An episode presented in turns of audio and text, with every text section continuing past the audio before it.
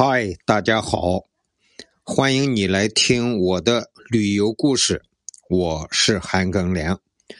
那么今天呢，我们就来给大家讲一讲布拉格这个城市，我们究竟是怎么玩的，怎么去游览的。先说，今天是二零一八年的九月十五日，我们到了布拉格。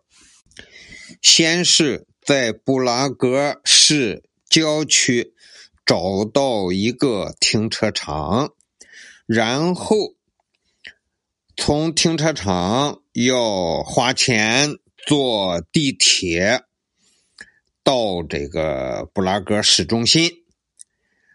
呃，事先呢，进了布拉格之后呢，要用我们手上的欧元换一点儿。捷克的克朗，捷克钱，因为捷克尽管是进了欧盟区，它加入了欧盟，加入了申根协定，啊，边境上不用边检，但是它没加入欧元区，他还用他自己的货币叫克朗，我们就得换一点捷克钱。要不然，如果用欧元在捷克购物呀，比如说我们交这个房车营地的费用啊，呃，甚至于买地铁票或者买食品要吃嘛，用欧元啊，嗯，就稍微吃亏点儿，它那个汇率啊，就让我们吃亏点儿，所以咱得去换点儿克朗。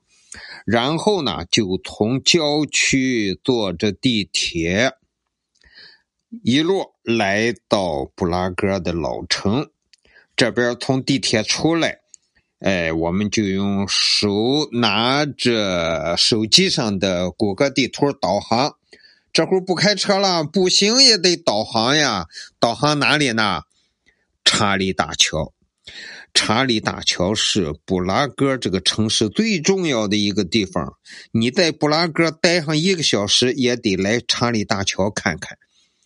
我们就找到了查理大桥，然后我们是在老城区这边上了查理大桥。没上查理大桥的时候，那个桥头上就是哎呦，太多太多的人啊！上了大桥之后呢，桥上也那么多人。那个桥也不宽，因为那个桥是一三五七年建的。这个建桥这个故事，我们搁到下一集讲啊。查理大桥，今天先给大家介绍我这一天玩的地方。先是在查理大桥，肯定要看这个桥两边的这些雕塑呀，还要看这些往来的游客。哎呦，这个游客真是形形色色的。除了欧洲人、白种人，还有亚洲人，还有黑人。这些黑人呀，一般也没法判断他是游客还是就在欧洲住的黑人。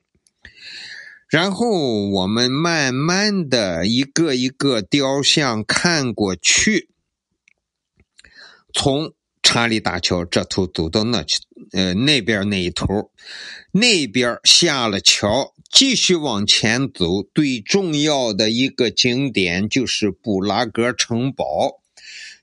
布拉格城堡啊，在伏尔塔瓦河西边的一个小山上。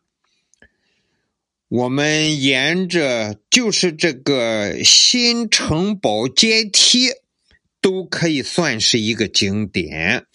我拿着两个手机，一个手机是谷歌地图导航，另一个手机是坦图离线地图。坦图离线地图，我在这儿要给大家讲讲。好像我在加拿大那那一集里头给大家讲过，这个坦图离线地图啊。呃，就是游加拿大的时候，呃，一块旅旅游一块儿的那个一不是一帮上海人嘛？我和上海人一块游的加拿大，其中一个，呃，小毕，叫他小毕，他六十六十了，呃，比我们小嘛。他告诉我这个地图，我就下载了，用起来真好用。坦途离线地图，它是离线的呀，就是你在街上走，你在国外的街上拿着这个坦途离线地图，没有网络，它也好用，真好这个地图。而且它重点是呢，每到一个城市，这个城市里头有什么景点儿。全在这个离线地图上标出来了，而且你如果点开这个景点儿，它里头还有一部分就是探图离线地图对这个景点儿的解释。我们玩景点儿一般都是这些景点儿你不知道啊来龙去脉啊，哪年建的，历史渊源这些东西你都不知道呀，都是到百度上去搜。但是这个坦途离线地图上也能搜到这个建筑的一些简介，当然是比较简单了。好了，我们一路走着就来到了布拉格城堡。哦，那个城堡的建筑真好，里边有有一个圣维特大教堂，哎呀，很漂亮。旧皇宫啊，布拉格就是千年以前的。旧皇宫，啊，还有布拉格的城堡画廊，还有博物馆。哎，走到哪儿我就真的非常愿意看博物馆哈。还有一个漂亮的地方就是皇家花园哦，很漂亮啊，很很漂亮。还有一个观景台，它这个观景台啊就在这个小山的山上，呃，它这个观景台旁边，因为它的。最高的地方嘛，有这个半截矮墙，齐胸这么高。有人啊，一全部趴在那个矮墙上俯瞰伏尔塔瓦河对岸的布拉格老城。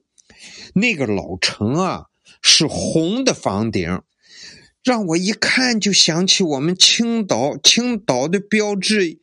康有为给青岛的描述就是“红瓦绿树，碧海蓝天”嘛，这八个字是青岛景观的高度提炼。它这个布拉格特点也是红瓦，就是红的房顶，和青岛的那个建筑特别像。